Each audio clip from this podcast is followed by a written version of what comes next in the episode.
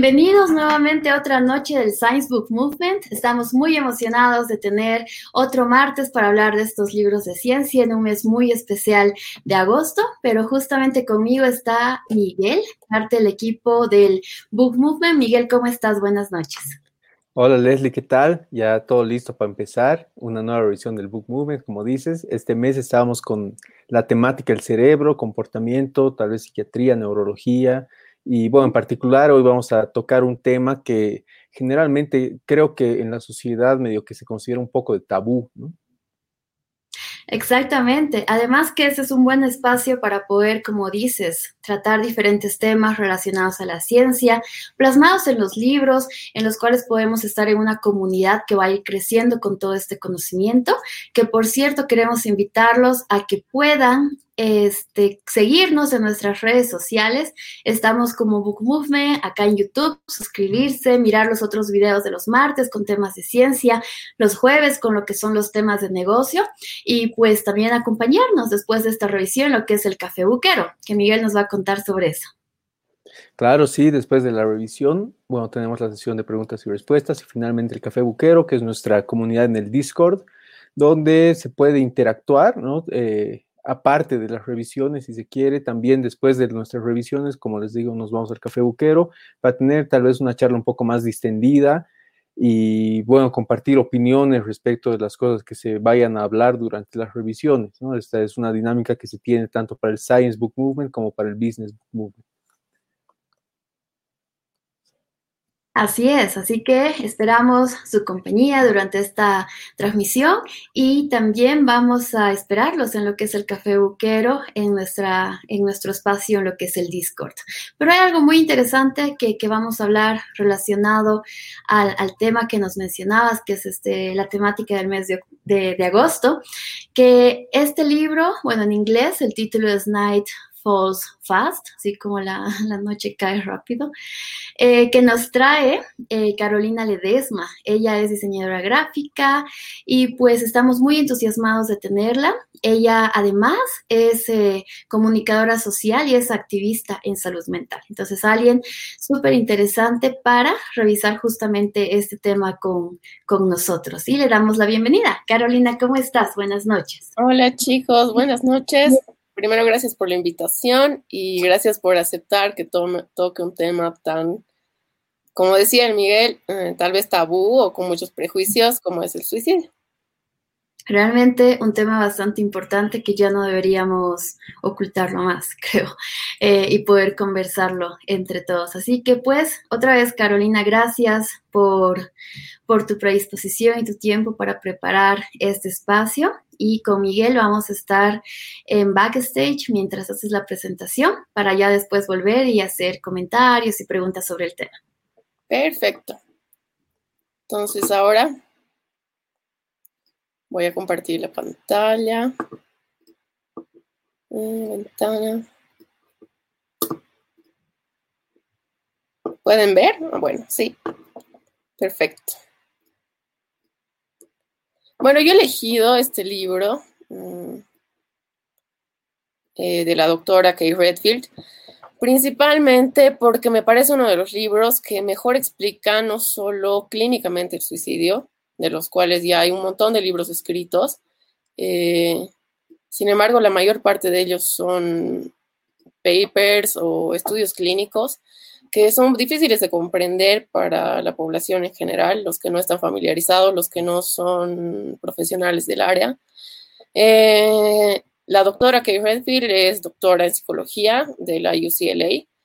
Ella, el primer libro que ha escrito eh, y con el cual se ha hecho bastante famosa, trata sobre la bipolaridad. Ella eh, es bipolar y de hecho cuenta en su libro, su primer libro, es básicamente las memorias de cómo se ha desarrollado su enfermedad, que, era, que ha empezado a desarrollarse y a tener más evidencia eh, cuando estaba estudiando su doctorado y luego cuando ha comenzado a trabajar en la universidad. Bueno, em, eso sobre el libro, sobre la autora, y bueno, ahí voy a comenzar un poquito a hablar sobre el tema. Eh, este libro comienza a hablarte desde, eh, desde la, historia de, cómo hemos ido eh, formándonos como seres humanos y en qué momento, o sea, una de las principales preguntas es en qué momento como seres humanos hemos llegado a sentir eh, no solo el deseo, sino la predisposición a hacernos daño, porque evolutivamente eh, nuestro principal motivo o lo que buscábamos era, de hecho, sobrevivir.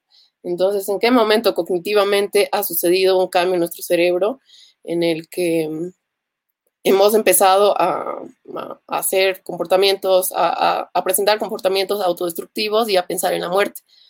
Eh, Seneca, ahí pone cómo está la frase, la muerte siempre estuvo al alcance de la mano. Eh, es muy difícil saber quién ha sido la primera persona que, ha cometido eh, el, suicidio, cómo se han dado eh, las circunstancias para que esto suceda, si ha sido un impulso, una enfermedad, eh, desesperación, vergüenza, cansancio, presión social, es algo que en este momento nunca lo llegaremos a saber.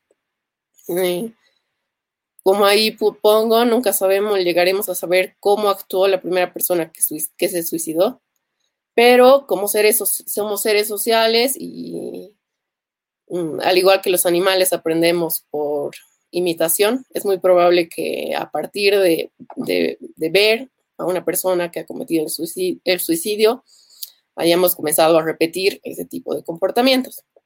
Eh, a lo largo de la historia se ha visto el suicidio de diferentes formas, ¿no?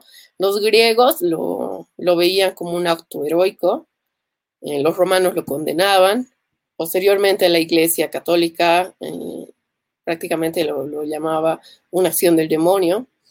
En ciertos momentos eh, de la historia ha llegado a considerarse un crimen, en el 1800 más o menos. Y en la actualidad, si bien ya no es considerado un crimen, aún sigue siendo mal visto, se sigue teniendo miedo de hablar del tema, porque está lleno de, sobre todo de desinformación, y de prejuicios. Eh, y aún hay personas que, ocultan los temas de la muerte de, por ejemplo, alguien, alguien, cerca, alguien cercano, alguien cercano, por, por la sociedad. Más aún si son pertenecientes a, a algún tipo de religión, si son más aún porque las iglesias, si bien ahora tienen un poquito más de, de comprensión sobre estos temas aún siguen considerando que es un acto eh, no digno.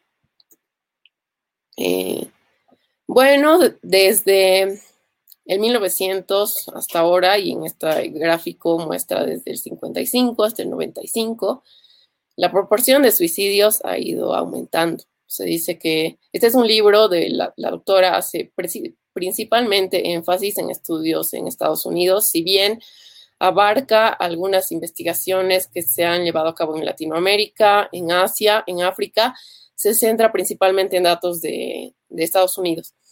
El libro ya es un poco antiguo, se ha presentado más o menos hace unos ocho o seis años, hace unos ocho años.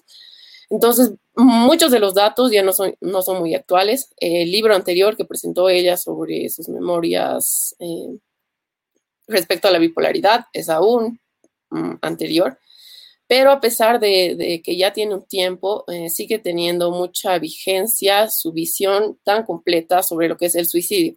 Probablemente eh, datos como estadísticos y sobre todo farmacológicos hayan cambiado mucho en este tiempo, pero podemos ver, por ejemplo, en este gráfico un pantallazo de cómo ha ido eh, subiendo el porcentaje del suicidio a lo largo del tiempo. Ahí hay un, bueno, eh, en este libro se analiza principalmente la muerte de personas jóvenes, consideramos jóvenes de 15 a 40 años, ya que a partir de los 40 años normalmente las enfermedades mentales suelen eh, disminuir su incidencia y antes de los 15 años, eh, si bien se registran casos de suicidio, son menos en porcentaje. Sí, entonces eso vamos a abarcar principalmente eh, el tema entre este rango de edad, porque sigue siendo una de las principales causas de, este, causas de muerte de, este, de los jóvenes, de este rango de edad. Entonces, a lo largo del tiempo, con, las, con las, todas las investigaciones que se han hecho eh, de psicología, psiquiatría, neurobiología, se ha llegado a un montón de conclusiones y gran parte de ellas no logran convergir en un punto, ¿no? No logran encontrar un punto en común. Si bien hay, hay un montón de, datos que apuntan más o menos a ciertos lugares comunes, no se ha logrado definir sobre todo eh, el por qué una persona llega a, recurrir a este, al suicidio.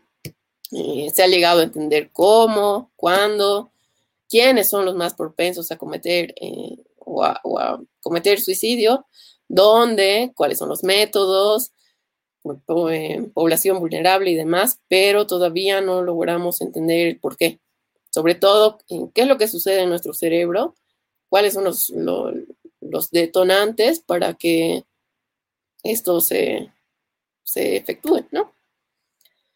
Eh, si bien hay, bueno, hay, diferentes, de, o sea, hay diferencias entre edad, obviamente, y también es interesante ver que hay diferencias en cuanto a género respecto a los porcentajes de incidencia del suicidio. Si bien las mujeres son mucho más propensas a tener enfermedades mentales, a caer sobre todo en la depresión, eh, suelen mm, tener o suelen morir mucho menos por suicidios que los hombres. Igual otra de las razones principales es que los hombres tienen mucho más miedo por prejuicios a recurrir a, a instancias en las que puedan recibir ayuda para tratar su salud mental y que normalmente se los ha criado con una visión del mundo en la que tienen que ser muy fuertes, eh, se valora mucho la valentía, incluso en algunos, en, algunos lugares la violencia, ¿no? Entonces puede igual llegar a ser como mal visto que un hombre tenga un intento de suicidio frustrado porque demostraría para el resto de, la gente que no es lo suficientemente viril o lo suficientemente mm, avesado como para lograr algo así. En cambio, las mujeres sí hay, hay más em, intentos de suicidio, pero menos muertes por esta causa. Ahora, a ver, nos vamos a, meter un poquito a la psicología y psicopatología de este tema. Eh, una de las cosas que es importante entender es que una de las principales causas para que mm, una persona decida terminar con su vida es que hay de por sí atrás una enfermedad mental. Entonces, si una persona está altamente deprimida, puede considerar el suicidio como una de las mejores malas opciones. Eh, suele estar lleno de sentimientos de desesperanza, sentimientos de culpa, sentimientos de, eh, de no sentirse lo suficiente, no solo para sí mismo, sino para su familia, se siente una carga. Entonces, realmente se lo ve como la mejor de las peores opciones, ¿no? Porque eso o quedarse amarrado a una vida en la que ya eh, pesa demasiado la enfermedad mental o de una vez escapar y, darles también, se piensa mucho en dar alivio a, las personas que los rodean.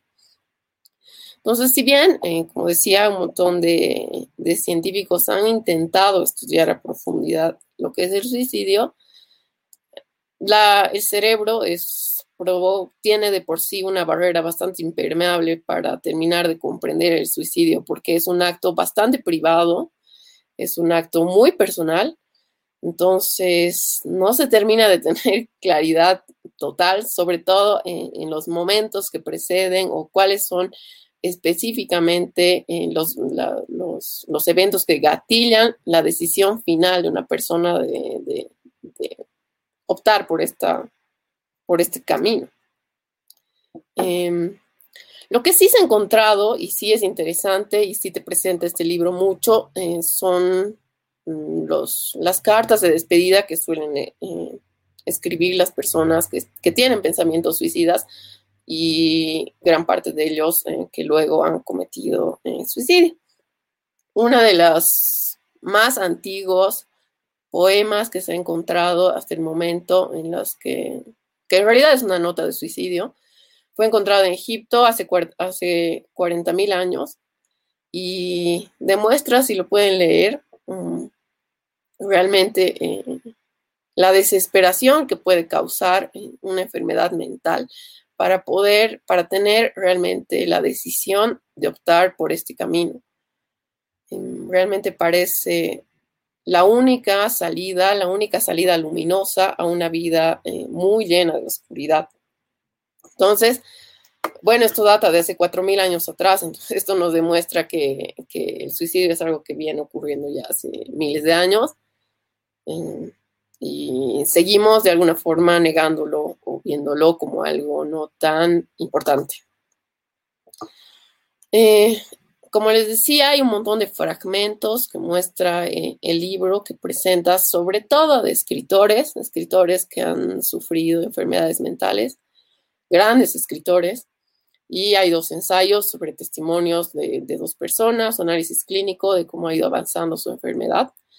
Y bueno, una de las personas que probablemente la mayoría conozca, porque hay muchos eh, ejemplos, es Virginia Woolf, que tenía eh, o, eh, manías psicóticas y depresiones, lo que hoy podríamos calificar o centrar como bipolaridad.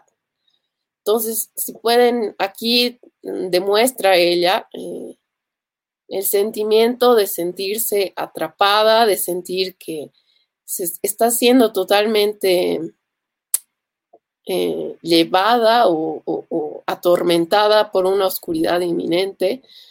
Y una de las mayores frustraciones que se dan en este tipo de casos es eh, la idea de que esto no va a acabar. Mm, si bien muchas de estas personas han tenido momentos en los que han mejorado, es un es lamentablemente algo cíclico y tiene muchas posibilidades de retornar. Entonces, si una persona está viviendo con depresión, más aún si es una depresión patológica eh, crónica, hay, o sea, ellos mismos saben que es algo que va a volver, es algo que prácticamente saben que los va perseguir o que va a estar presente en sus vidas prácticamente siempre. Y probablemente antes, que había mucha menos información sobre, sobre tratamientos, realmente la gente se sentía desesperada porque llega a ser un dolor demasiado profundo el atravesar estos periodos tan, tan, tan, tan fuertes de depresión en los que realmente no ves una luz. Y para mí ah, es muy fácil comprender este libro porque yo tengo eh, un historial clínico con muchos de estos, eh, muchas de estas patologías. Entonces yo entiendo lo que es sentirse atrapado eh, por una depresión clínica y la desesperación realmente que uno siente al saber que si bien mañana puedo mejorar, lo más probable es que esto vuelva. Entonces, hay un sentimiento muy fuerte también de querer, de culpa, porque realmente sientes que estás no solo haciéndote daño a ti mismo y que ya no puedes avanzar, que no vas a tener una perspectiva de vida, sino que estás haciendo además daño a, tu entorno, ¿no? O sea, una persona suele sentirse muy culpable, suele sentirse una carga, eh, y en muchos casos, eh, en, estos, en estas notas de suicidio, se ve reflejado eh, cómo una persona realmente decide tomar esta decisión en gran parte porque quiere aliviar a sus seres queridos. Probablemente no es, este no es un pensamiento racional. Cuando uno está eh, nubilado por la depresión, deja de tener un pensamiento racional, son pensamientos irracionales, pero que realmente son, acaparan mucho tu mente y tus pensamientos y, puedes llegar a, a decidir qué es lo mejor, no solo para ti, sino para tu entorno. Y bueno, hay este prejuicio de que, bueno, voy a hablar más a profundidad luego, de que las personas que manifiestan pensamientos suicidas no lo llegan a cometer. Sin embargo, no solo es escritora, sino un montón de gente, un montón de escritores han demostrado que esto no es cierto, ya que han escrito un montón de notas de despedida antes eh, de actuar, ¿no? Porque igual es, bien difícil eh, diferenciar eh, o, entender el momento exacto en el que se gatilla ese pensamiento final. Una persona con depresión puede estarlo considerando durante mucho tiempo, puede haberlo planeado por meses, por semanas. Sin embargo, el momento en el que esa persona decide efectuar, eh, tomar eh, las acciones eh, que ha planeado o incluso una acción impulsiva, está llevado por un impulso. Entonces, bueno, muchos de ellos eh, pueden haber escrito cartas de despedida, muchas cartas de despedida, muchas, eh, muchos escritos en sus diarios sobre intenciones de quitarse la vida y sin embargo eh, ha tomado un tiempo para que lleguen realmente a efectuarlo.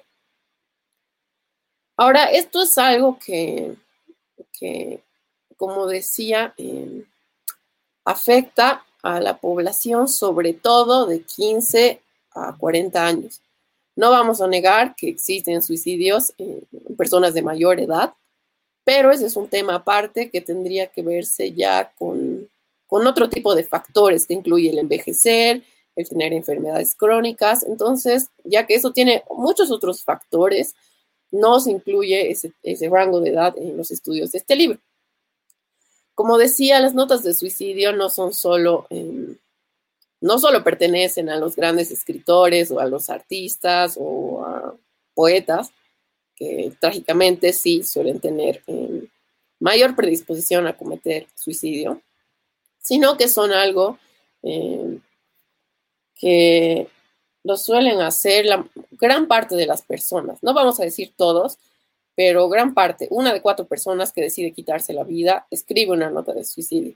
La mayor parte de las personas que deciden escribir esta nota de suicidio empiezan eh, pidiendo perdón, eh, comprendiendo o intentando explicar a, a, sus, a sus seres queridos que realmente este ha sido, esta ha sido una decisión tomada luego de, de mucho dolor en, en sus vidas y de que realmente no quieren hacer daño a su familia. Yo creo que este es uno de las de los puntos más importantes de tocar y que una persona con pensamiento suicida realmente piensa muchísimo en cómo va a afectar esta mi acción a mi entorno, a mi familia, a mi, a mi madre, a mi padre, a mis hermanos, a mis amigos, porque es obvio que los que les va a afectar.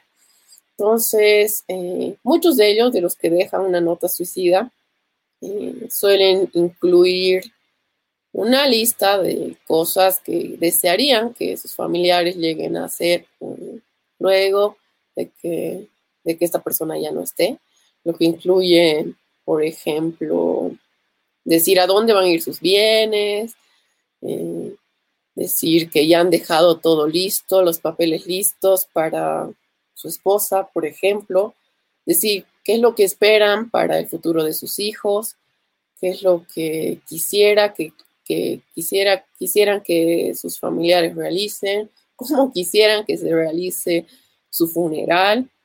Entonces, todas estas, estas ideas sí suelen expresarse en las cartas de suicidio.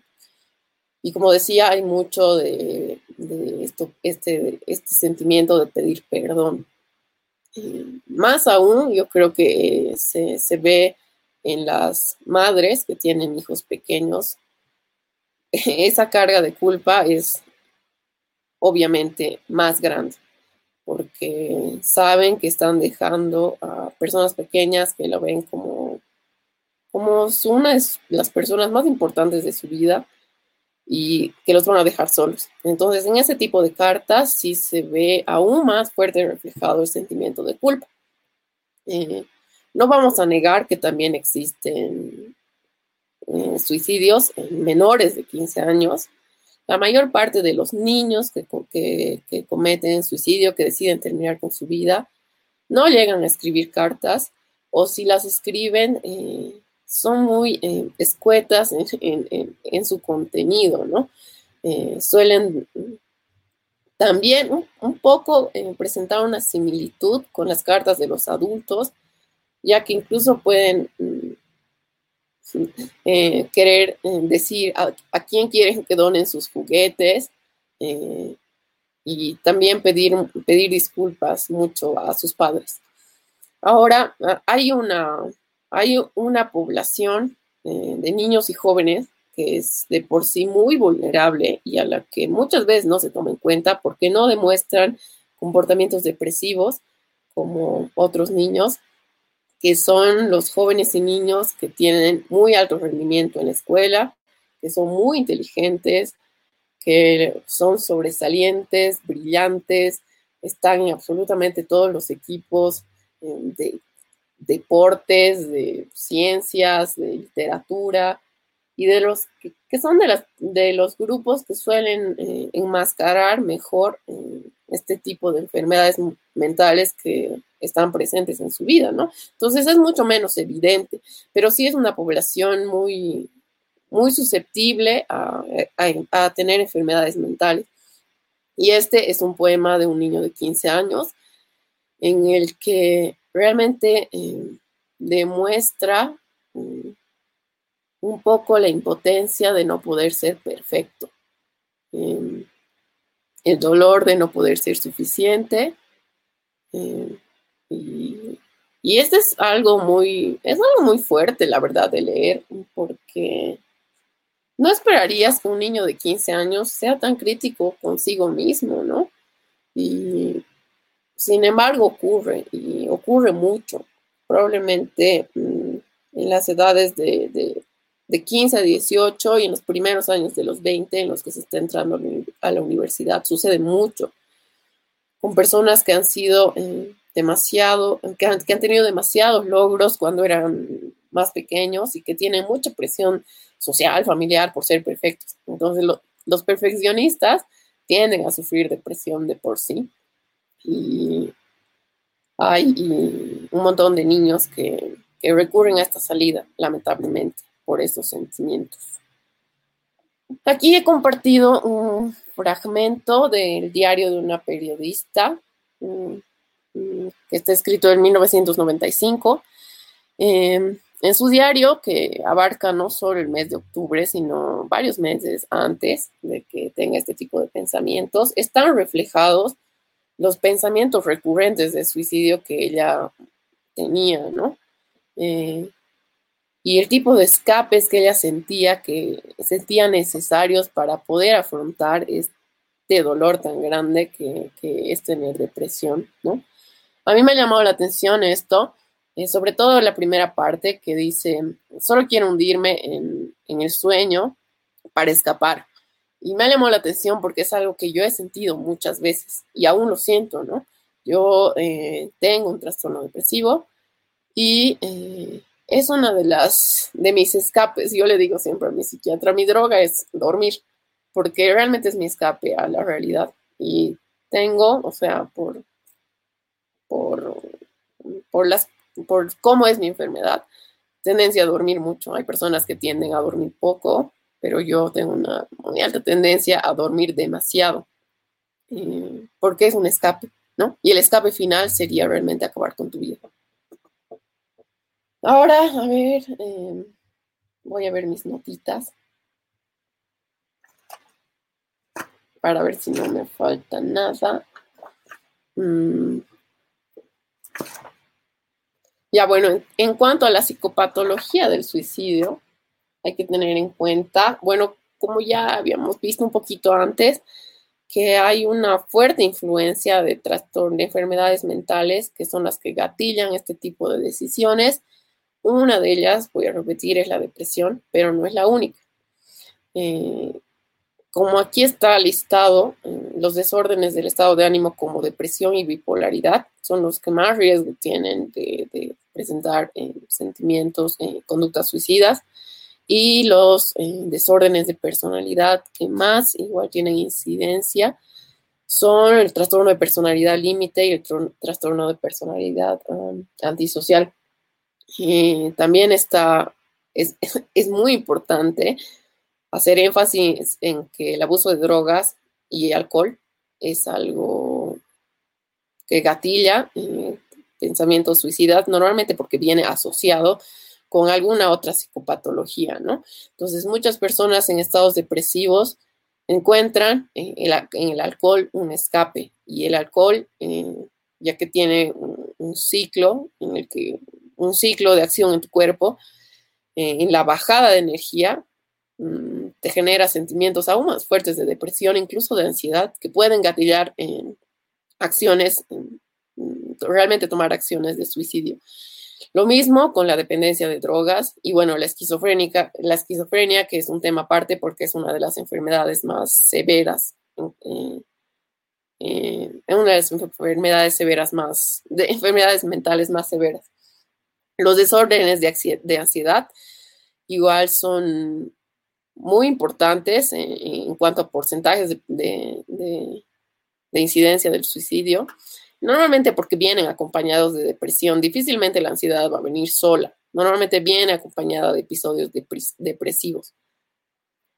Eh, y los ataques de pánico. También eh, los desórdenes de ansiedad suelen venir acompañados o suelen tener momentos, eh, picos más altos en los que se manifiestan como, como ataques de pánico. Los ataques de pánico son un sentimiento en el que físicamente crees que te vas a morir porque tienes unas palpitaciones demasiado fuertes, se te quita la respiración, sientes que el mundo se está acabando y puede que no tengas una intención de, cometer el suicidio, pero físicamente realmente sientes que te estás muriendo y que en dos minutos ya no vas a estar aquí. Em, bueno, eso en cuanto, a ver, voy a ver. Bueno, este gráfico, como pueden ver, hay un, hay un, explica eh, los, intentos de suicidio categorizados respecto a psicopatologías, ¿no?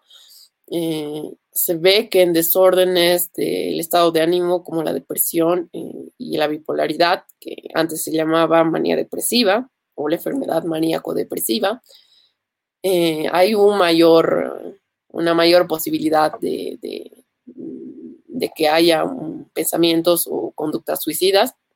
La, incidencia en la esquizofrenia es aún menor, pero sin embargo un dato súper interesante es que las personas con, que se ha encontrado que las personas esquizofrénicas que llegan a tener un mayor, eh, una mayor instrucción educativa, que llegan a mayores eh, estudios académicos son los que tienden a tener mayores comportamientos suicidas que las personas que no han tenido tanta educación.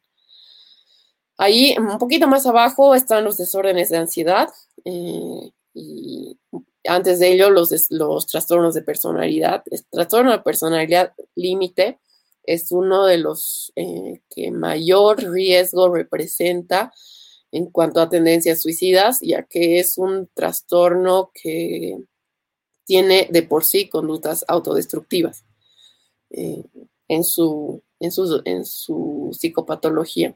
Y como pueden ver ahí abajo, incluso las personas que tienen cáncer suelen ser mucho menos, ah, mucho menos, es mucho menos probable que una persona con cáncer o alguna enfermedad terminal o crónica decida escapar a ella por, por, el, por, por el suicidio, ¿no? Normalmente está muy asociado a enfermedades mentales.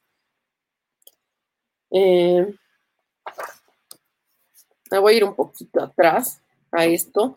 Los desórdenes del estado de ánimo y los desórdenes de personalidad eh, actúan de una forma diferente en nuestro sistema. Y hay una forma, y es igual de forma diferente en la que se manifiestan los pensamientos suicidas. En los desórdenes del estado de ánimo, como la depresión y la bipolaridad, los eventos externos, como por ejemplo un despido, eh, un divorcio, suelen, mm, suelen gatillar menos eh, un, acto, eh, un intento de suicidio. De hecho, estos, estas situaciones sociales como la pérdida de trabajo, la pérdida de una pareja, divorcio, suelen ser más bien una consecuencia de la enfermedad, eh, ya que la bipolaridad es un, es un tiene ciclos de manía y depresión que no son cortos, normalmente duran semanas o incluso meses. Entonces, por ejemplo, en los ciclos de manía, de la bipolaridad, una persona suele llegar a estar en estados de, en estados de, suele tener estados de energía demasiado altos, en los que suele, de hecho, mm, lograr ser muy brillante incluso. Por esto que hay, esa asociación y de hecho eh, eh, está comprobado que las personas con mayor creatividad, mayor em, inteligencia, suelen tener eh, bipolaridad y que sus mayores obras, mayores descubrimientos, mejores decisiones han sido tomados en un momento de manía. Y sin embargo, los momentos de manía no suelen ser los más, em, los más peligrosos para, para pensar, en, para tener pensamientos suicidas, tampoco los estados depresivos, porque una persona que está altamente deprimida difícilmente tiene la energía ni para pensar ni para actuar eh, de una forma, para actuar. Entonces, normalmente suelen estar una persona altamente deprimida, ni siquiera tiene energía para levantarse de cama. Entonces, difícilmente va a tener energía para actuar. Entonces, eh, en, la bipolaridad, el momento mm, más importante y de mayor peligro es en el que se está realizando la transición de un estado de manía a un estado depresivo, que es, un estado eh, mixto. En los estados mixtos, eh, la persona, por ejemplo, si está saliendo de una manía, empieza a aterrizar y a decir qué es lo que ha pasado, porque muchas de estas personas comienzan a tomar igual decisiones arbitrarias, a gastar mucho dinero, a tener eh, sexo sin responsabilidad, a manejar o a conducir de forma eh, no precavida y, entonces llegan a, comienzan a, aterrizar en la realidad y ver realmente qué es lo que me ha pasado. Y cuando empiezan a entrar en la depresión es que suelen... Eh, por este, por este sentimiento de culpa, actuar en este, de esta forma, ¿no? Mm, intentar cometer el suicidio. Lo mismo pasa cuando pasas de la depresión a la bipolaridad. Y estás pasando de un estado en el que no podías ni siquiera levantarte de cama a un estado de hiperactividad. Entonces vas a tener mucha más mayor energía para actuar. Entonces, todos esos sentimientos, pensamientos oscuros que tenías en la depresión, ahora sí los puedes llevar a cabo. Y esto igual se ve reflejado en las hospitalizaciones. En una persona que es hospitalizada por pensamientos suicidas, por, por estar en un estado de manía o por estar en un estado depresivo, eh, suelen mejorar en el hospital, reciben, la, reciben el tratamiento adecuado, pero suelen cometer suicidio un tiempito después de salir del hospital. Eh, porque de, por sí todos estos pensamientos no se van a alejar del todo pero sí van a sentirse mejor. O sea, sales del hospital sintiéndote un poquito mejor, con un poquito más de energía y, sueles actuar. Entonces, sí hay este, este tipo de, transiciones en las que es eh, muy importante tener eh, cuidado, ¿no? Al contrario de los estados, mm, de los desórdenes de estado de ánimo, los desórdenes de personalidad, como es el trastorno de, personal, de, personalidad, de personalidad límite, sí se ven afectados por factores externos. Trastorno de personalidad límite, por ejemplo, eh, conlleva eh, relaciones interpersonales muy conflictivas. Entonces, cualquier acción externa que incluya rechazo, abandono, ruptura de pareja suele ser mucho, mucho más eh, importante para estas personas y sí puede gatillar em, pensamientos suicidas. Entonces actúa de una forma diferente. Es por eso que igual es muy importante eh, encontrar un diagnóstico muy, muy certero a lo que te está sucediendo, ¿no? Porque es muy fácil diagnosticar mal. A mí me han diagnosticado mal por mucho tiempo. Yo tengo trastorno de personalidad límite y una de las características es que sí tengo mm, además un trastorno depresivo, pero yo sé que los factores externos van a de por sí afectar mucho en mis cambios de ánimo. Y todos, todas estas patologías se ven eh, agravadas por el consumo de drogas y alcohol. Y ese es un punto que hay que tener mucho en cuenta, más aún en nuestro país, en el que el consumo eh, desmedido del alcohol está prácticamente normalizado.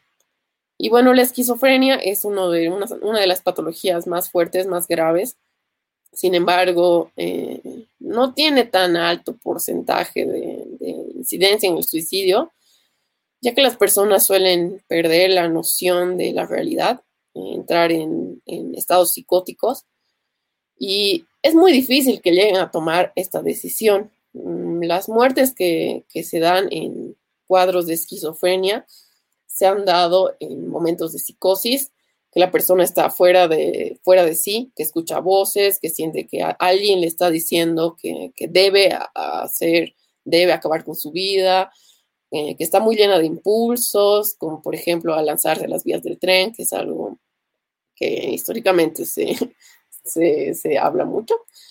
Entonces, normalmente no hay una premeditación. Eh, a ver, voy a ver un poquito más. Eh, en cuanto a la biología, mm, se ha estudiado mucho cuáles son las perspectivas evolutivas. Como decía al principio de la presentación, cuál ha sido el momento en el que hemos eh, comenzado a actuar, a tener una conciencia sobre la muerte, ¿no? Que en el que hemos evolucionado de ser primates a ser seres humanos. En, esa, en, ese, en ese rango evolutivo, ¿cuándo se han comenzado no solo a, manifestar pensamientos suicidas, sino pensamientos de autolesiones y autodestructivos. Eh, eh, y en cuanto a, las, a los factores, voy a ver un poquito si después. En cuanto a los factores genéticos, sí, sí, ya se ha demostrado que hay una predisposición hereditaria.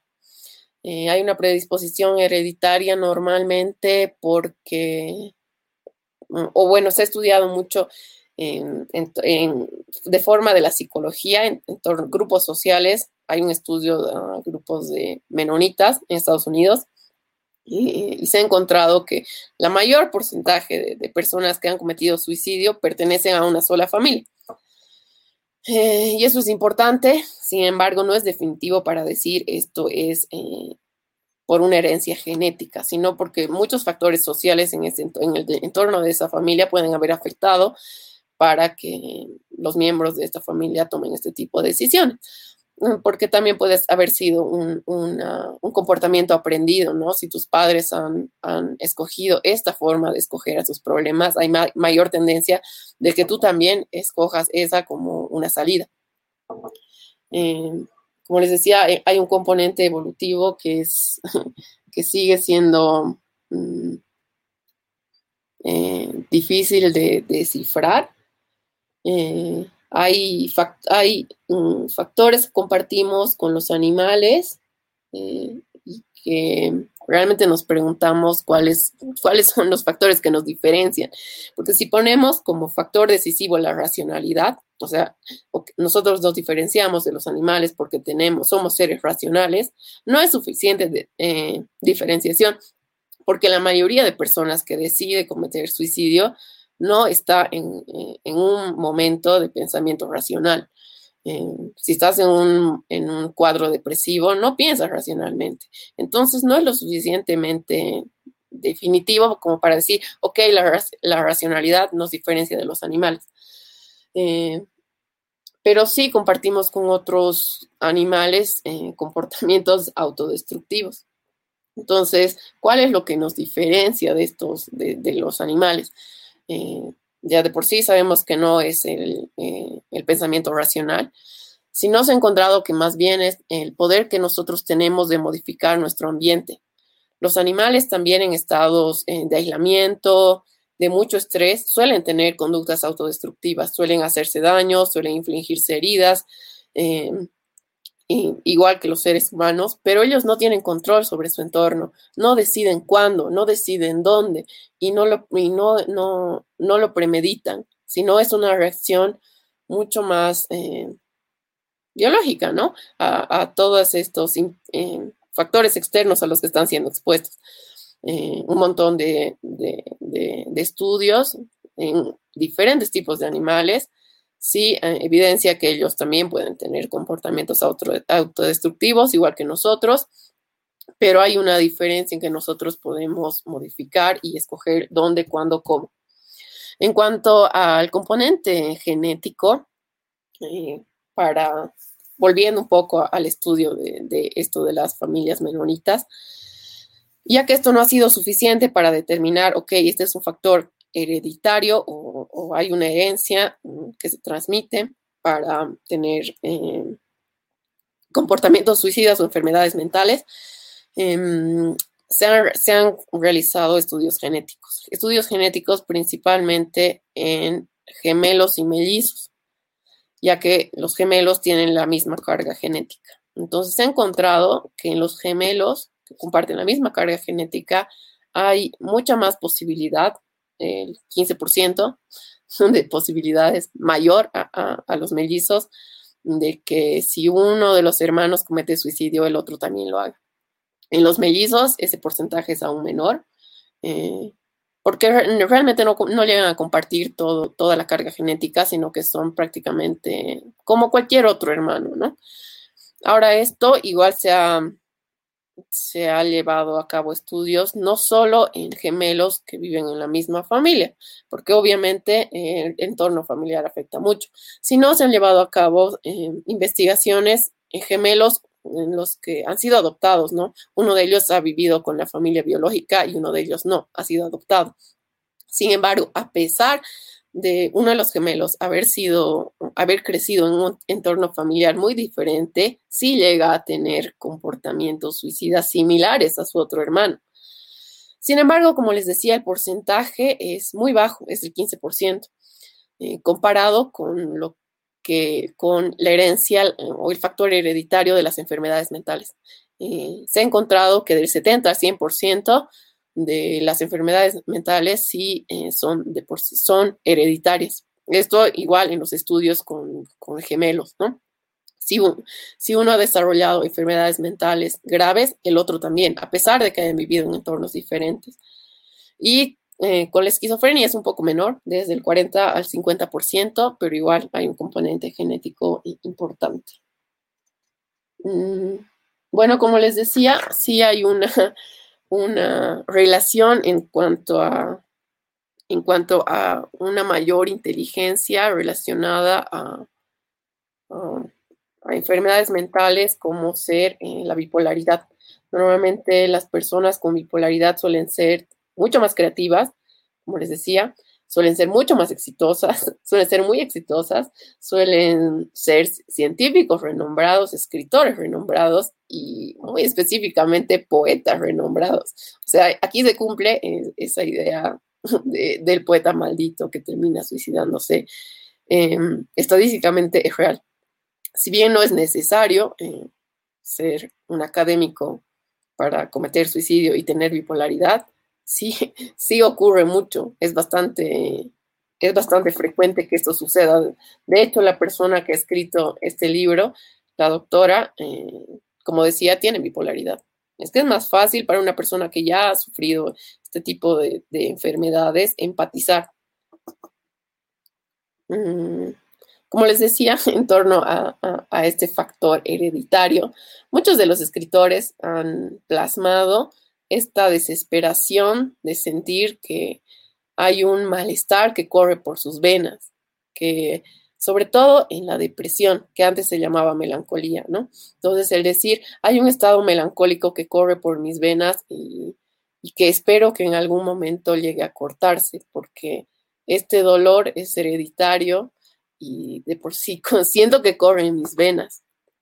Eh, igual Edgar Allan Poe eh, dice que en esta frase que, que él siente que pertenece a una familia del mal y que prácticamente no hay remedio ¿no? A, su sufrimiento porque es una herencia y de hecho es bastante común que esto suicida, suceda.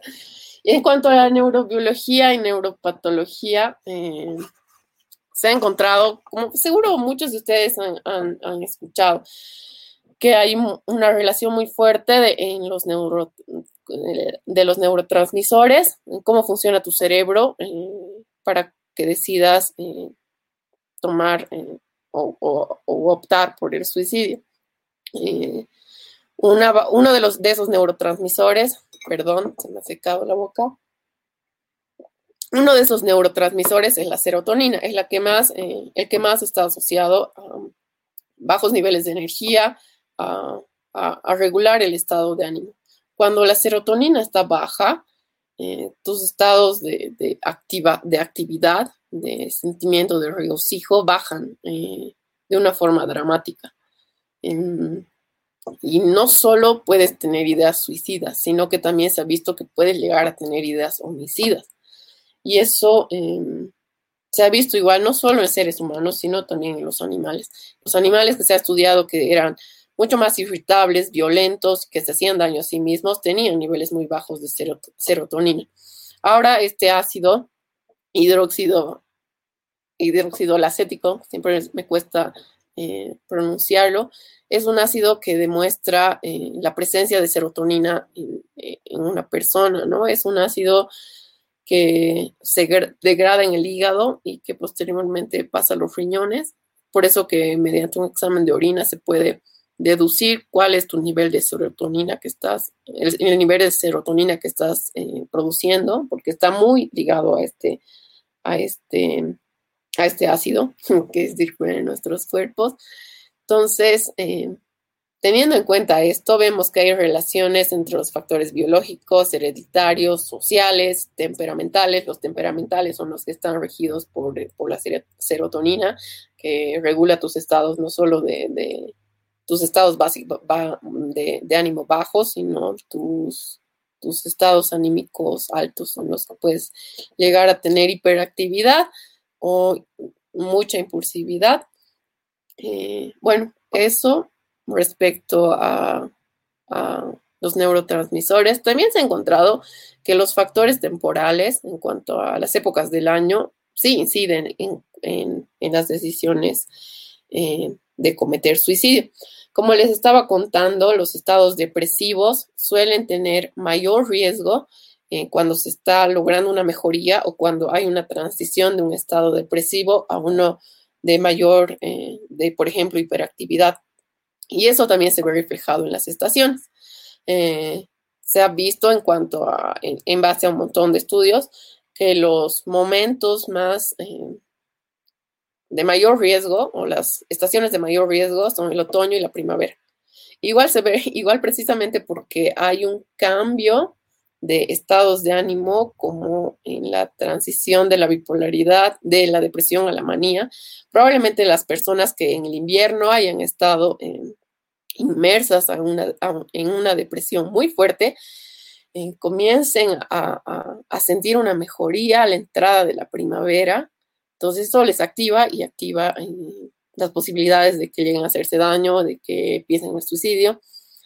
Y yo realmente no lo creía, pero sí encontraba en, mi experiencia eh, un poco, bueno, notable que yo he tenido tres intentos de suicidio, el 2011, el 2016 y el 2018, y los tres eh, eh, han, sucedido más o menos entre los meses de marzo a abril, creo que incluso uno mayo, no me acuerdo. Entonces es precisamente esto, toditos han sucedido en la misma época del año, eh, en la transición del invierno a la primavera, o perdón, en este caso de la, de la, del verano al otoño, que igual es, em, es muy fácil que, las personas en el verano se sientan mucho más activadas y que al comenzar a entrar al otoño, al invierno, estar en un entorno mucho menos alegre, por, por así decir, comiencen a tener mayores conductas depresivas, ¿no? Sin embargo, al inicio de, de, esa transición todavía tienen la, suficiente energía como para actuar todavía no están inmersos en una depresión profunda. Es por eso que también se da en las transiciones de verano a otoño. Entonces, podemos decir que sí hay una vulnerabilidad genética y en el funcionamiento, eh, mm, unida mucho al funcionamiento de la serotonina, las variables temperamentales y las adicciones cumplen, como ya he repetido mil veces, un, rol muy importante porque eh, agravan las enfermedades mentales. Bueno, también otro tipo de historiales como abuso sexual, abuso, abuso sexual en la infancia, que luego se ve eh, que, se, que se manifiesta como, por ejemplo, trastorno de estrés postraumático, también tienen un, cuadro de riesgo para, para, para eh, los pensamientos suicidas. Entonces, no solamente están los factores eh, físicos, biológicos, sino también del medio ambiente. Eh, se ha encontrado que el 1% de los niños de, de, menores a 15 años son los que cometen el suicidio, sin embargo, el 25% de jóvenes de 15 a 30 años sí logran cometer el suicidio. Esto en personas que tienen un historial de enfermedades mentales. Ahora, bueno, vamos a pasar un poquito. Bueno, a mí me gusta mucho una de las obras de Silvia Plath, que es La campana de cristal. Es una de las obras prácticamente autobiográficas en las que narra su experiencia con la eh, de vivir con depresión y también con algunos momentos de manía. Eh, es una obra súper sencilla de leer, que yo la he leído creo en unos 22 años, algo así. Y para mí ha sido eh, muy importante porque me he sentido identificada. Creo que ha sido de las primeras veces en que he sentido eh, que alguien podía poner en palabras lo que yo estaba sintiendo, los procesos que estaban sucediendo en mi mente, ¿no? Em, por eso me gusta mucho y habla mucho de Silvia Plath en este libro, en el que demuestran cómo, cómo o bueno, relatan cómo ha ido desmejorando su salud mental y su depresión ha ido agravándose hasta que ha decidido quitarse la vida mm, a una edad muy temprana, igual que Alejandra Pizarnik, una poetisa. Entonces, ¿qué podemos hacer para, prevenir el suicidio? Eh, eh, obviamente la mayor, eh, lo, que mejor podemos hacer es prevenir, que si, si esto ya ha sucedido, ya no hay vuelta atrás. Sin embargo, es importante no centrarnos en prevenir o en hacer campañas que se enfoquen solamente en el suicidio, sino en la salud mental. Eh, porque, como he visto, hay una relación directa de, trastornos mentales con decisiones suicidas. uno de los remedios que se utiliza desde hace ya, desde los 70 creo, uno como estabilizadores de ánimo, uno de los fármacos que se utiliza es el litio. Mm, es de hecho uno de los fármacos con más carga natural, podríamos decir, porque se ha ido buscando siempre soluciones naturales para aliviar estos estados de ánimo. Y el litio sigue siendo uno de los mejores estabilizadores del ánimo hasta el presente. Además que su costo es muy bajo. Eh, hay en la actualidad un montón de nuevos estabilizadores del ánimo, entre ellos la lamotrigina, que es uno de los más efectivos, o el valproato, que también suele, suele sustituir al litio. No me voy a meter mucho a la parte de la farmacología porque no soy psiquiatra. Sin embargo, sí hay una notable mejora de, los, de la medicación para tratar este tipo de enfermedades. Como estaba hablando antes con el Miguel, mucho antes los antidepresivos estaban mucho más ligados a, pensamientos suicidas.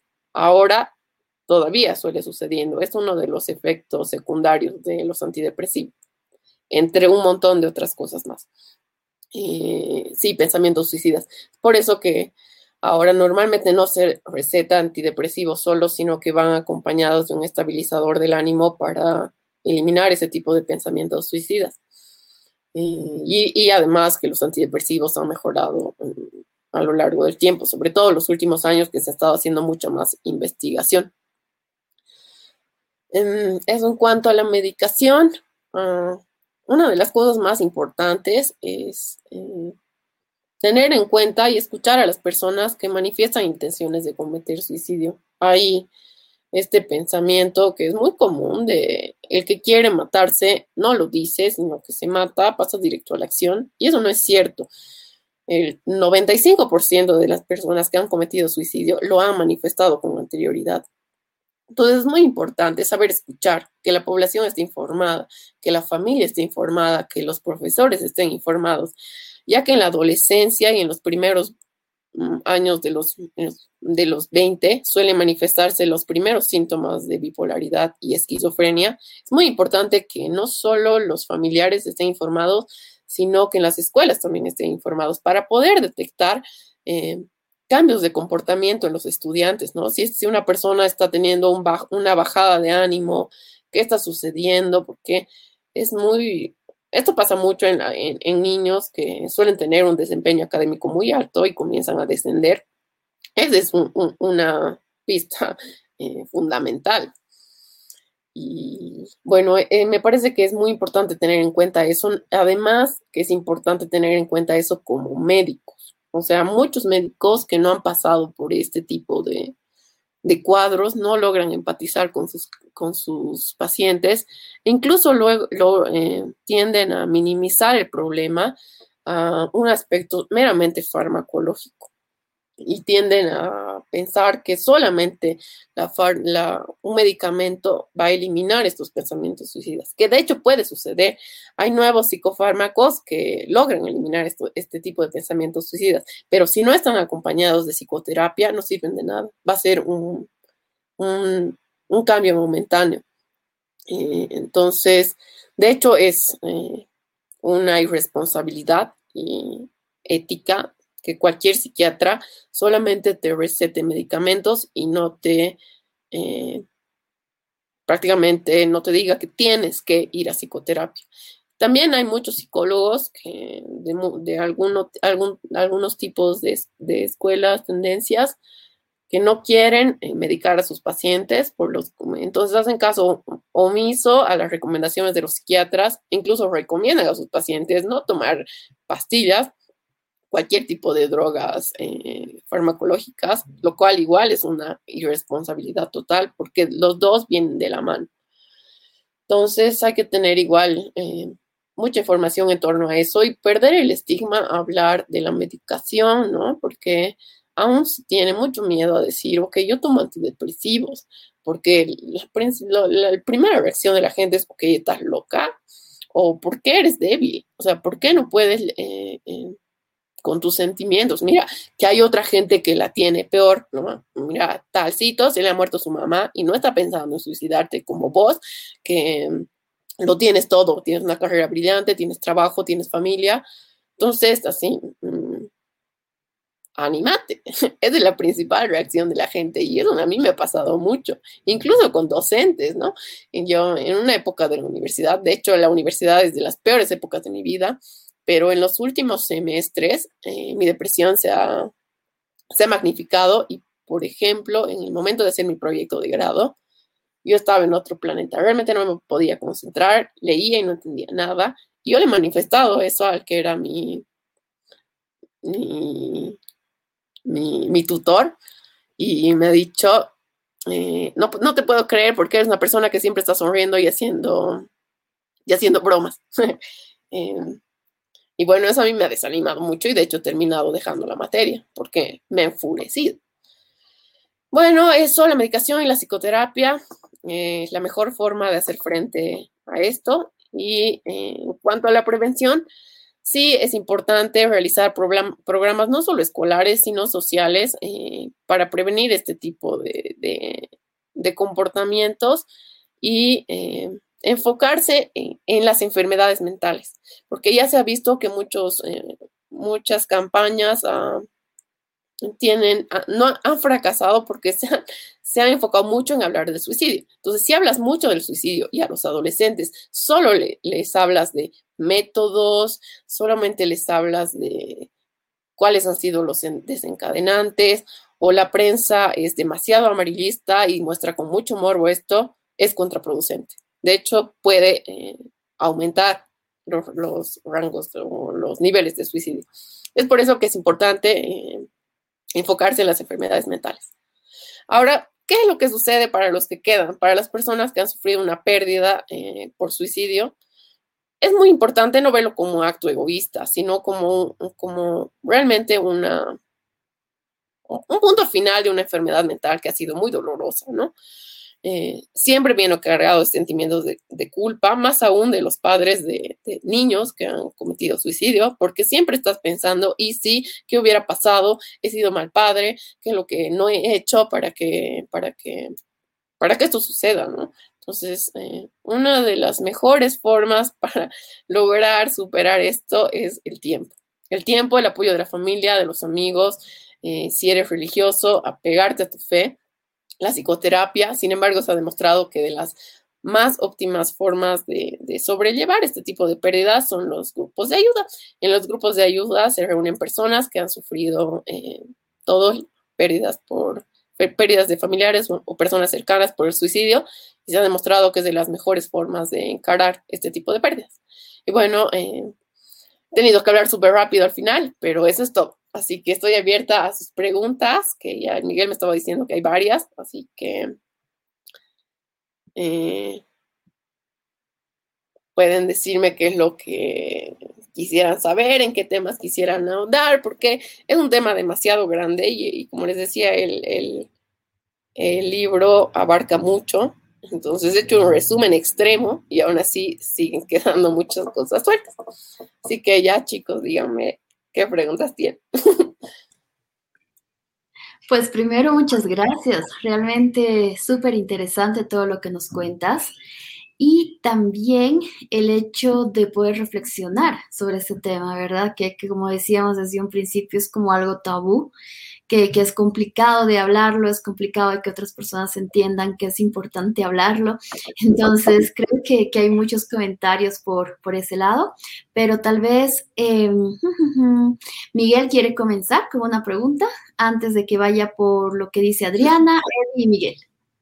Claro, claro. No, eh, gracias, Caro, por la revisión. Realmente creo que es un tema bien necesario de abordar y sobre todo también, digamos, de tratar de entender, ¿no? Porque digamos, lo que yo me llevo de todo esto es que así como no entendemos, digamos, los procesos fisiológicos, qué sé yo, internos dentro del cerebro, cómo se forman las opiniones, cómo se aprende inclusive, ¿no? Tampoco entendemos cómo eh, se puede llegar justamente a tomar este tipo de decisiones de quitarse la, vida propia, ¿no?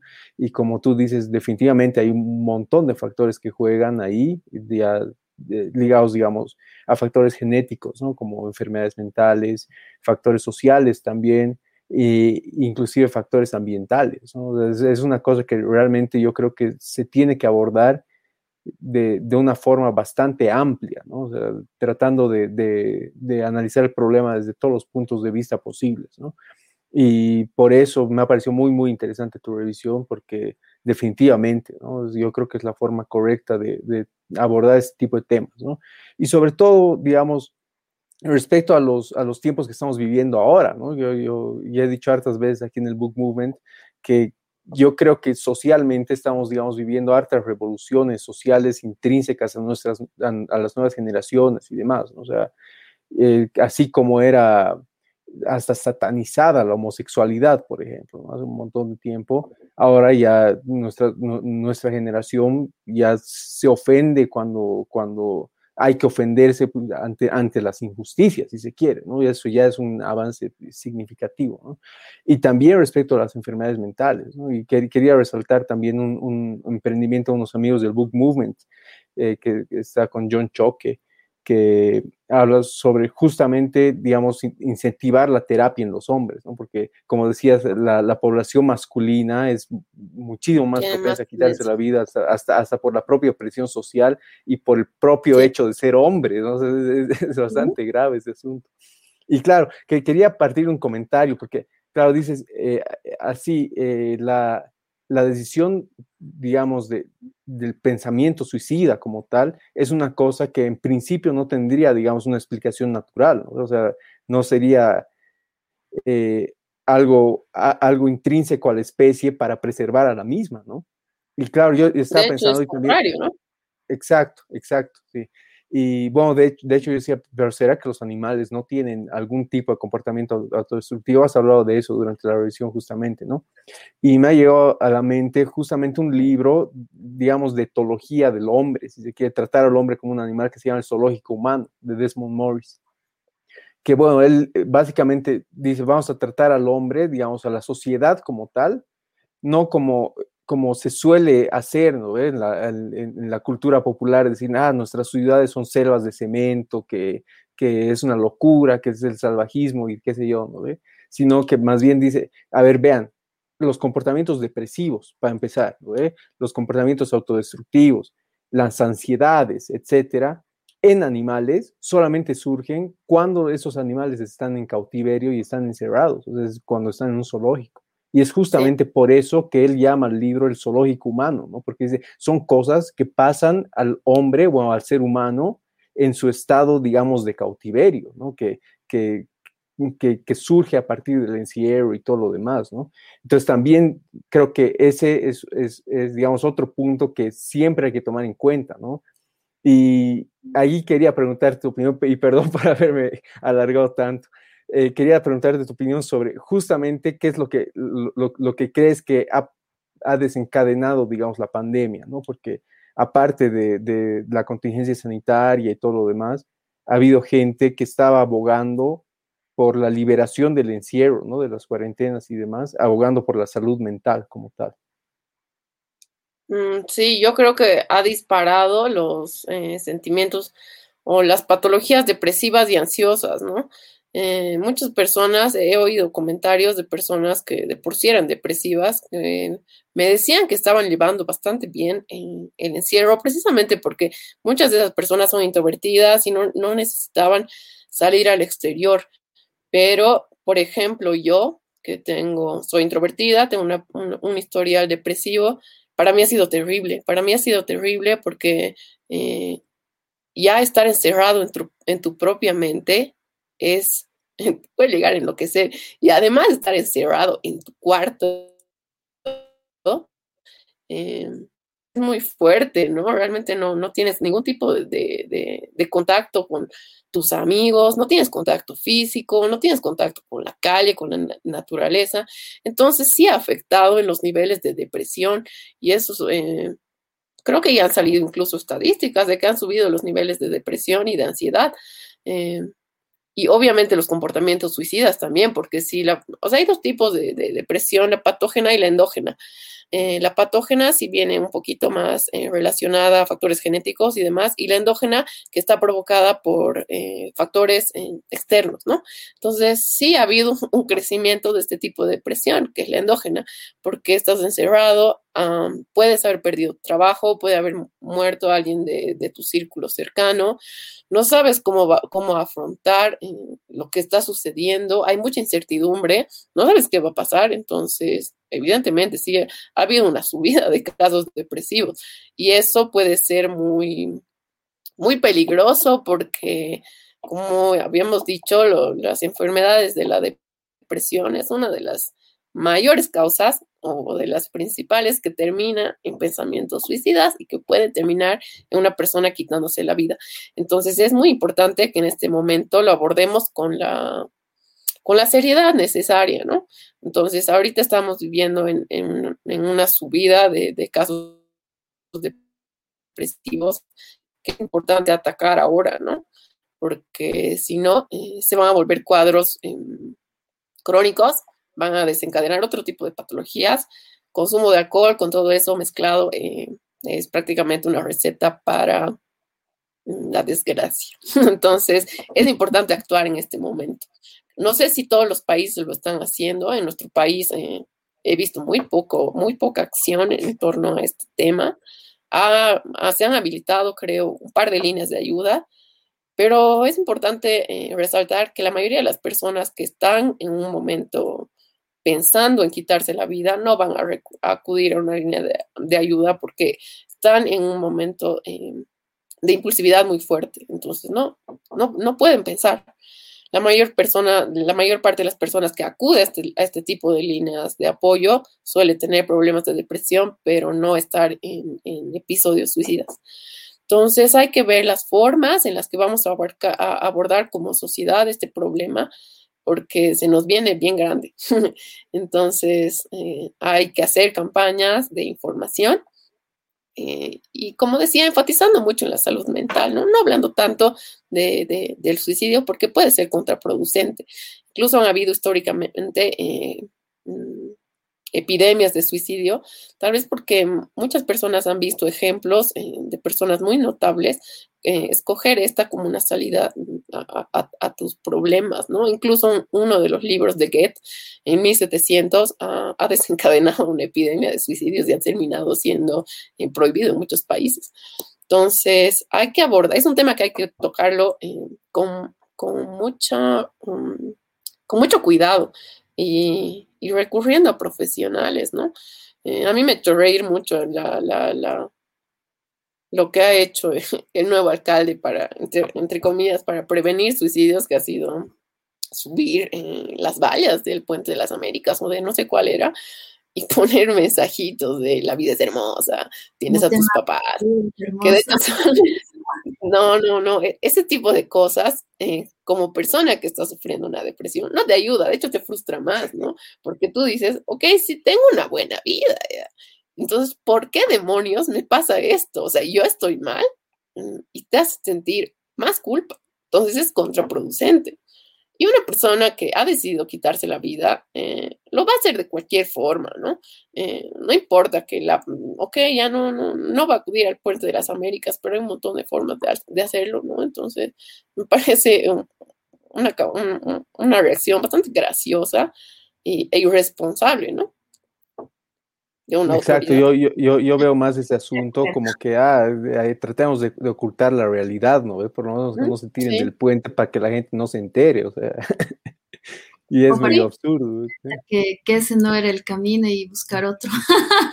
no, pero realmente muchísimas gracias, eh, Miguel, por la pregunta, Caro, por, por la respuesta.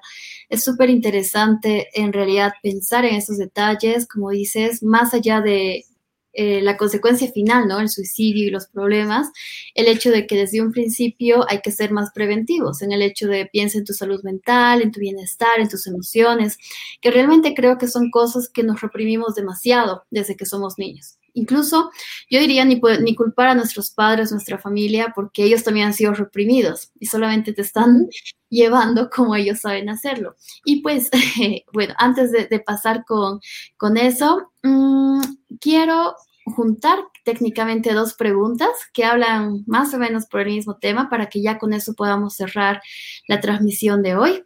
Y, pues muchísimas gracias también a las personas que nos han estado acompañando esta noche hablando de este tema tan importante. Aquí está Adriana y tenemos la de Miguel que justamente habla sobre el tema de estar enfermo mentalmente y sobre si fuera un factor genético. Pero igual las leo las dos completas que, que pues podrían combinarse en la respuesta un poquito.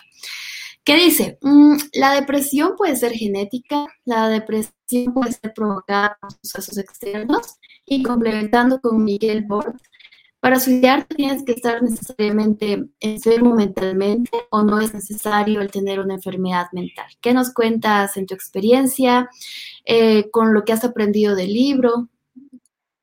Eh, bueno, como les había dicho, sí hay un factor genético determinante, sobre todo eh, en las enfermedades mentales, ¿no? No hay un factor genético que determine si una persona va a decidir quitarse la vida o no, pero sí en, si va a desarrollar o no una enfermedad mental. Entonces, por eso es importante conocer el historial de tu familia. Como tú dices, eh, probablemente tus padres, tus abuelos ni siquiera se han dado cuenta de que tenían mm, una enfermedad mental. Tal vez solo se decía o que estaban tristes o que eran impulsivos o que eran flojos. Entonces, eh, ahora nosotros con más conocimiento podemos ver en retrospectiva no solo nuestra realidad, sino em, lo que ha pasado eh, antes, ¿no? O sea, ver un poco qué es lo que ha sucedido en nuestros padres, nuestros abuelos, y analizar eh, qué es lo que ha sucedido, ¿no? En, mi, en, mi, historia. Entonces, ahí puedes comenzar a sacar conclusiones y ver que realmente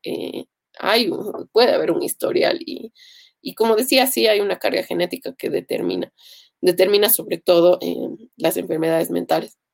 Y es por eso que a mí me parece súper interesante o súper importante que un psiquiatra, así como cualquier médico, te pregunte tu historial. Eh, tu historial, bueno, sí, de enfermedades mentales, pero obviamente no te va a preguntar tu historial, eh, el historial clínico, mental de tu familia, porque la mayoría no ha sido diagnosticado, pero sí eh, un poquito indagar si en tu familia ha habido cierto tipo de comportamientos, si ha habido personas que han muerto por suicidio, si ha habido personas que han sido, han tenido eh, impulsividad, han, estado, han entrado a periodos de manía, etcétera, porque así se puede hacer un tratamiento mucho más efectivo.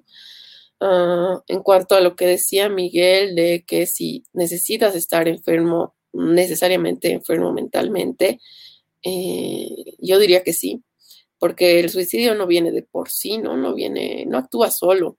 Eh, viene como un, un, punto final de normalmente un episodio depresivo, ya sea una depresión que, que sea patológica o que sea causada por, por factores externos, normalmente eh, por ejemplo, en, este, lo que está sucediendo ahora, personas que no tienen historiales de, de, enfermedades mentales pueden haber desarrollado eh, cuadros depresivos por lo que ha sucedido en la pandemia, por X razones. Entonces, sí, eh, pensar en quitarse la vida. Entonces, yo creo que sí está, de hecho, está totalmente asociado. No, no la depresión no actúa, los pensamientos suicidas no, no, no, no están no vienen de por sí ni solos, sino que están asociados a, enfermedades mentales.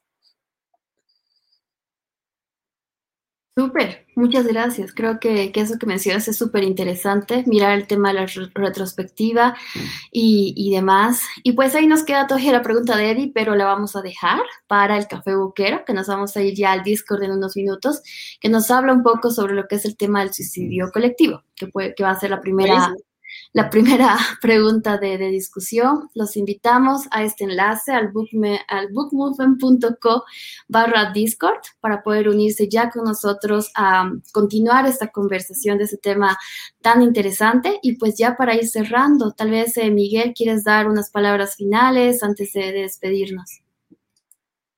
Claro, eh, bueno, gracias, Caro, por la revisión. Realmente, de nuevo digo, me parece súper importante y, no, no, menos interesante tampoco, ¿no? De tratar de entender este tipo de fenómenos, pero por sobre todas las cosas, súper importante llevar, digamos, esta discusión a, a, más personas, ¿no? Porque definitivamente, o sea, para, para tratar de resolver los problemas como tal, yo creo que lo primero que hay que hacer es eh, reconocer que existen los problemas.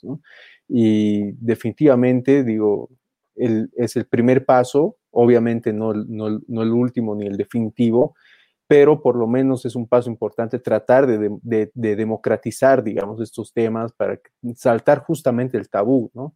Y bueno, justamente yo no, no, he dicho que era un tema tabú solo, solo para, para parecer interesante, ¿no? Porque de hecho sí es un tema tabú, ¿no?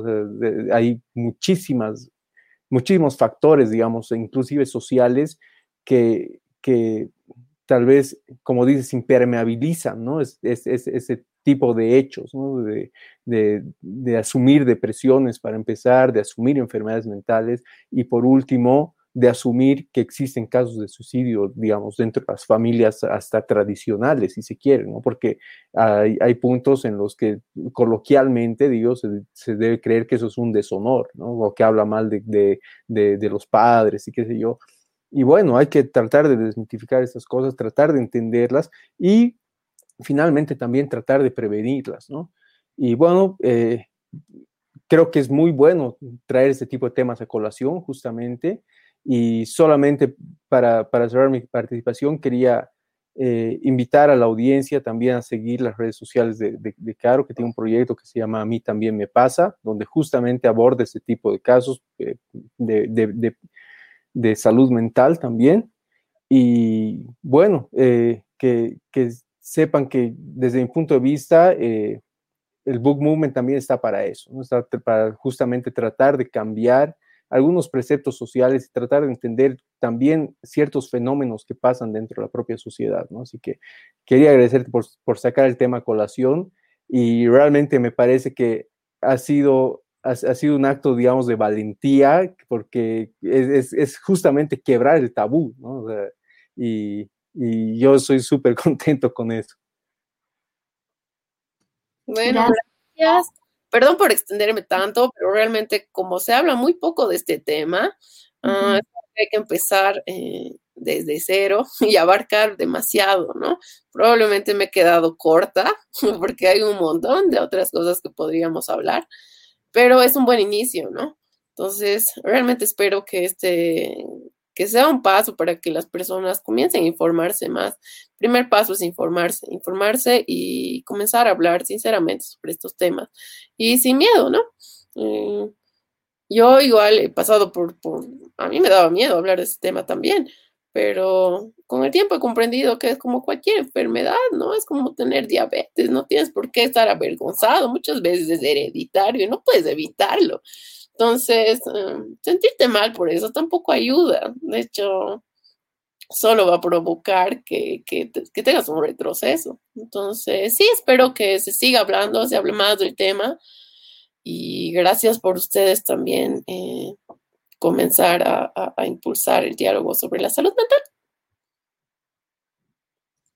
Súper, muchísimas gracias, la verdad, Miguel, Carolina, por, por este espacio que, que, hemos podido compartir un tema tan importante. Gracias por las preguntas, las respuestas y sobre todo creo el tema de la experiencia, ¿no? Que realmente, como decía Miguel, es algo súper valiente y muy importante el de poder conversar y el de poder decir, miren, es algo que, que le puede pasar tal vez a la persona que menos imaginas, que conoces. Y, y realmente eh, todo lo que hemos hablado en temas de prevención y demás es súper importante. Así que, recordando este mes, agosto, que lo hemos puesto como el mes de la memoria, los invitamos a acompañarnos cada martes en esta misma hora, transmisión en vivo, para hacer más revisión de libros relacionados al tema y también para poder pasar después a una discusión, como bueno, una charla un poco más relajada, tal vez lejos de las cámaras en vivo, para poder conversar sobre estos temas. Y pues eso, muchísimas gracias. Eh, realmente me llevo muchos aprendizajes sobre la importancia de la prevención y ya nos vemos enseguida en el Café Buquero para conversar un poco más sobre este tema. Hasta el próximo martes. Chao, chao. Adiós.